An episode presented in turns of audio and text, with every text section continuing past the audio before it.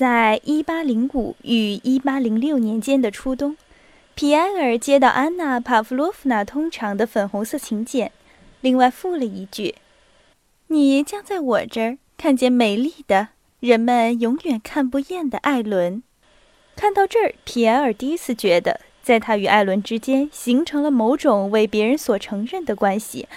这个思想立刻使他吃惊了。仿佛是在他身上加上了他不能完成的义务，同时又使他高兴，好像这是一个有趣的假定。安娜·帕夫洛夫娜的晚会还是和第一次一样，只是这一次她款待来宾的新奇之物不是莫特马尔，而是新近从柏林来的外交家。他带来了一些最近的详细消息，关于亚历山大皇帝。主比波兹达姆以及两位至尊的朋友，为了维护正义事业、反对人类的仇敌，而在那里宣誓缔结不解除的同盟。安娜·帕夫洛夫娜带着优异的神色接待了皮埃尔，显然这是由于这位青年新遭的丧痛。由于别祖浩夫伯爵的死，大家总是觉得应该是皮埃尔相信他由于他几乎不认识的父亲的逝世。而是极悲伤的。这优异似乎在提到最尊贵的玛利亚·费奥多洛夫娜皇后时，她所表现的那种最高尚的优异。皮埃尔因此觉得荣幸。安娜·帕夫洛夫娜用她惯常的本领安置了客厅里的各个团体。外交官参加了大的团体，瓦西里公爵和几个将军们也在这个团体里。另一个团体是在小茶桌旁。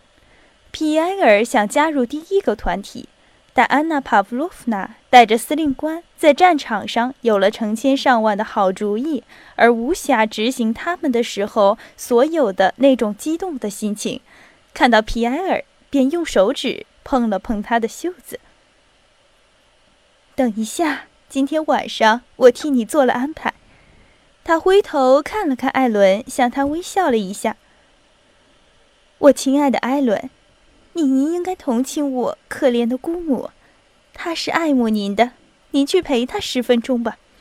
为了不让您觉得很无趣，可爱的伯爵在这里，他不至于拒绝跟您作伴。美人到姑母那里去了，但安娜·帕夫洛夫娜还把皮埃尔留在身边。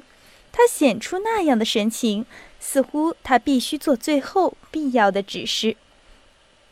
他是绝妙的人，是不是？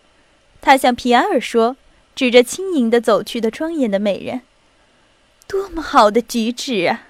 这样年轻的姑娘，便有那样的聪明才智，那样十分美妙的态度，这是从心里发出来的。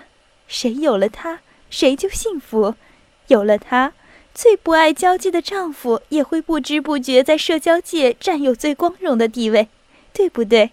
我只想知道您的意见。”于是，安娜·帕夫洛夫娜放走了皮埃尔。皮埃尔诚恳地、肯定地回答了安娜·帕夫洛夫娜关于艾伦的风度美妙的问题。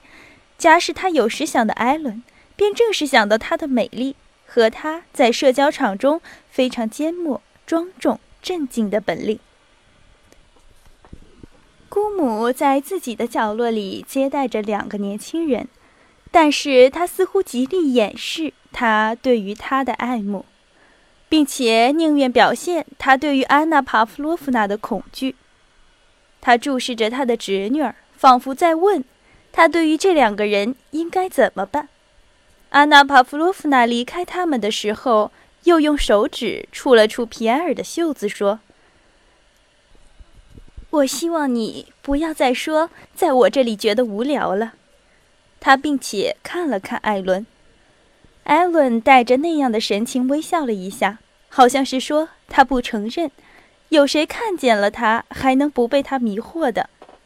姑母咳嗽了几声，咽下了唾沫，然后用法语说他很欢喜看见艾伦。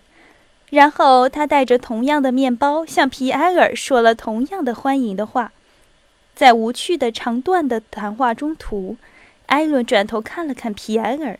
并且用他向一切人们微笑时所有的那种鲜明的、优美的笑容，向他微笑了一下。皮埃尔是那么习惯了那种笑容，他对他所表现的意义是那么少，以致他毫不注意这个笑容。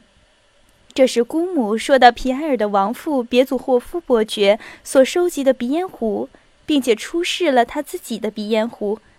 艾伦公爵小姐要求看一看画在鼻烟壶上的姑母丈夫的肖像。这大概是维奈斯做的，皮埃尔说。提到著名的细小画像家，他一面在桌子上弯着腰接鼻烟壶，一面听着别的桌子的谈话。他欠起了身，想走过去，但是姑母直接的从艾伦的背后把鼻烟壶递给他。艾伦向前弯腰让地方，并且微笑着回头看了一下。他像往常去赴晚会时那样，穿着时髦的前后领口都开得极低的衣服。他的上半身，在皮埃尔看来，总好像是大理石的一样，离他的眼睛是那么近。他的近视的眼睛不自觉地辨别出了他的肩膀和镜子的生动的美，并且离他的嘴唇是那么近，他只要微微把头低一下，便可以触到它。他感觉到他身体的温暖，香水的芬芳，听到他动作时的胸衣声。他没有看见他的和衣服合成一个整体的大理石般的美，他只看见并且感觉到他的只被衣服所遮蔽的身体的全部魅力，并且一旦看见了这个，他便不能有别的看法，正如同我们不能够恢复一度被说明的错觉一样。您真的到现在还没有注意到我是这么美吗？似乎艾伦这么说：“你没有注意到我是女子吗？”“是的，我是女子，我可以属于任何人，也可以属于您。”他的目光这么说。就在这个时候，皮埃尔觉得艾伦不但能够，而且应该做他的妻子，觉得这是非如此不可的。他此刻是那么确切的知道这个，就仿佛他戴了花环。站在他旁边时所知道的一样，这件事如何实现，何时实现，他不知道。他甚至不知道这是不是一件好事。他甚至觉得，因为某种缘故，这是不好的。但他知道，这件事是要实现的。皮埃尔垂下了眼睛，又抬起眼睛，想要重新把她看作一个对他是疏远而陌生的美人。就像从前每天他所见到的那样，但是他已经不能够这么办了。他不能够，正如一个人先前在雾中看野草，把它当作树，现在发现了是草，不能够再把它当作树。他靠他非常近，他已经支配了他，在他与他之间，除了他自己的意志的障碍，已经没有任何障碍了。好吧。我让你留在你的小角落里，我知道你在那儿很好。”安娜·帕夫洛夫娜的声音说。于是皮埃尔恐惧地回想着，他是否做了什么应受责备的事，红着脸回顾了一下。他似乎觉得别人都和他一样的知道他心里的事情。过了一会儿，当他走到大团体那儿时，安娜·帕夫洛夫娜向他说。听说你在修理你的彼得堡的住宅了，这是真的。建筑师向他说这是必要的，而皮埃尔自己不知道为什么便修理他的彼得堡的大房子了。这很好，但是不要从瓦西里公爵家里搬出去。有公爵这样的朋友是很好的，他说，向瓦西里公爵微笑着。关于这个，我是知道一点的。是不是？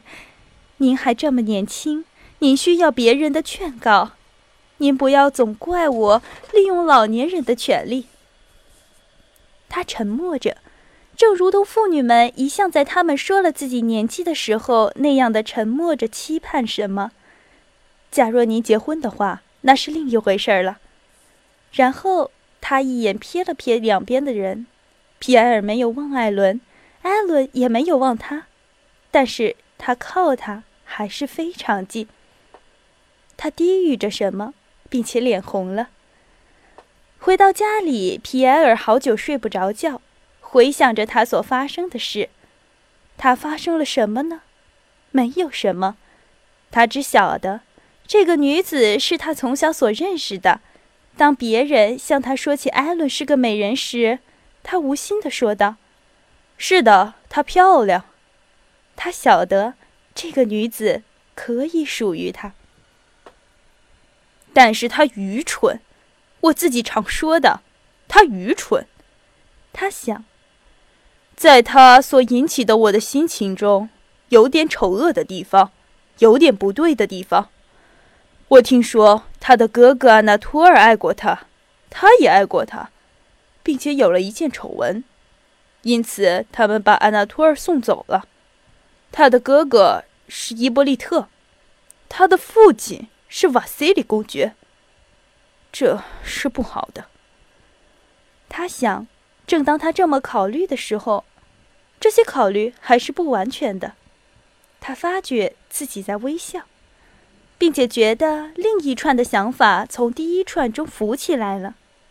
他同时又想到他是毫不足取，又幻想着他会成为他的妻子，他会爱他，他会变得完全不同。而他所想、所看到的一切，或许是不确实的。于是他又看见她并不是什么瓦西里公爵的女儿，却是看见了他的只被灰色衣服遮盖着的全身。但是为什么从前我的脑子里从没有过这种思想？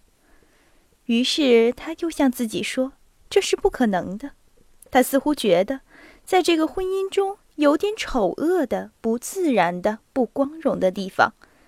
他想起他从前的言语和目光，以及那些看见他俩在一起的人们的言语和目光。他想起安娜·帕夫洛夫娜向他说到房子时的言语和目光，想到瓦西里公爵和别人的上千的这种暗示。于是他恐怖了。他怕他已经使他自己不得不去做。那显然是不好的，并且是他不应该做的事情。但同时，当他向自己表现这个决心时，在他心中另一方面浮出了她的形象和她全部的女性美。